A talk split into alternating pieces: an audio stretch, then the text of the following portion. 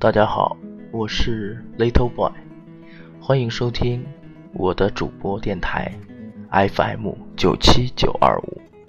今天和大家说到的是旅行。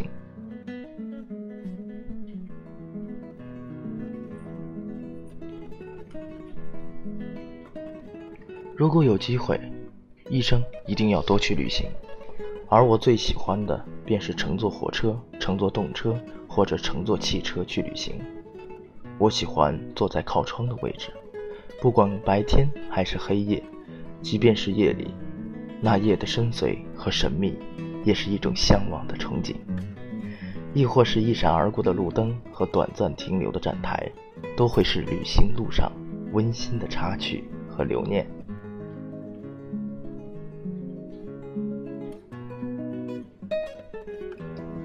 经历一场彻底的旅行，一路上自由自在、无拘无束，可以漫无目的的游荡，可以放空心灵去融入自然，不求遇见谁，也不求遇上什么美好的风景，想象自己就是一艘自由漂浮在湖心的小船，掌控方向的可以是风，也可以是水，而自己便只是静静的驻留。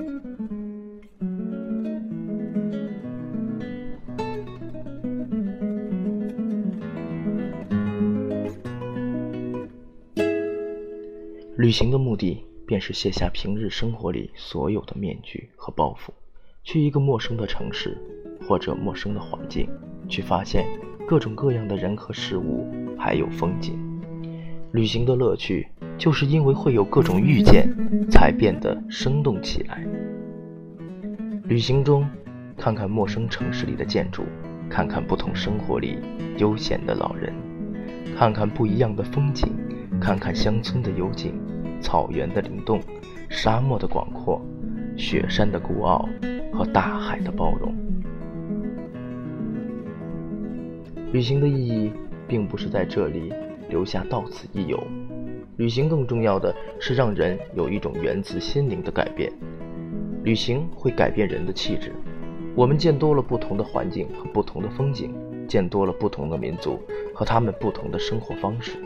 见多了不同的自然景观和更多的历史遗迹，这样，我们的眼界就被自然变得更加的开阔起来。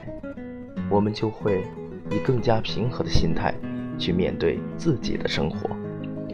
每一个清晨，当第一缕阳光洒在古城上，洒在树林里，走出屋来便是清新得醉的空气，让人忍不住深深的、深深的。细而不远，多想什么？当那些小鸟曼妙悦耳的鸣叫着，飞过铺着一层金光的屋顶，飞过那些细碎的小青蛙，飞过低矮的树木，最后或者落在花圃的栅栏上，或者停留在我们很近的一只树枝上。每每这时，我们便觉得这就是天下最快乐的人，这也是天下间最富有的人，因为我拥有。这么多纯净的空气和纯净的自然，旅行的美不在终点，在于过程中的每一个点点滴滴。途经大山深处的农家小院时，我会停下来和他们一起去摘玉米，和他们一起去挖红薯；途经水乡渔村时，我会停下来和他们一起学习撒网捕鱼和划船；途经古庙道观。我会停下来去聆听大师的佛经道义，看看古建筑下的智慧和艺术。其实每一次旅行都是一次心灵的升华。一座山，一湖水，山因水而灵动，水因山而浩瀚；一座城，一群人，城因人而繁荣，人因城而安居。从人文到自然，不断震撼着自己的内心，扩张着自己的脑域，让思想接受洗涤。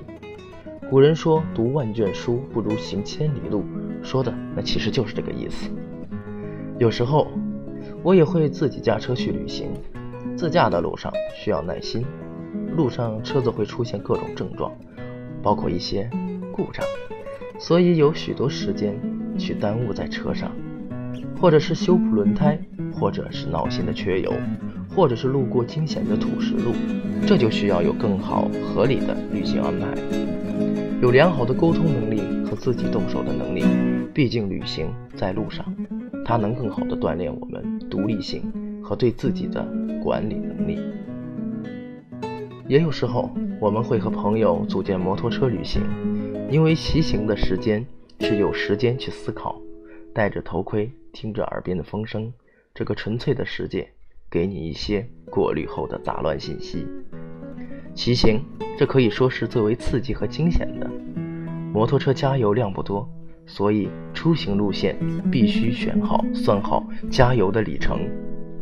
摩托车可以穿越羊肠小道的丘陵，但是必须做好。人员安全的各项措施。骑行摩托车需要更有很好耐性和良好的身体素质。骑行的乐趣不仅仅是挑战自我，可以说骑行更是对我自身信心和勇气的考验与检查。旅行其实也是人生的写照，不必在乎目的地。只在乎沿途的风景及看风景的心情。是的，如果我们不曾去旅行，我们会一直以为我们的身边便是整个世界。如果我们不曾旅行，我们便不知道原来我们身边还有着最美的风景。如果我们不曾旅行，或者一定不会有时间在旅程的每一个闲暇的时间去反省自己。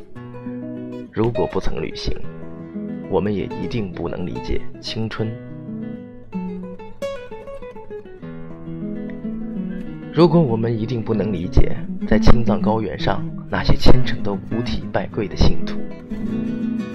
关于旅行，我只有这样粗浅的体会。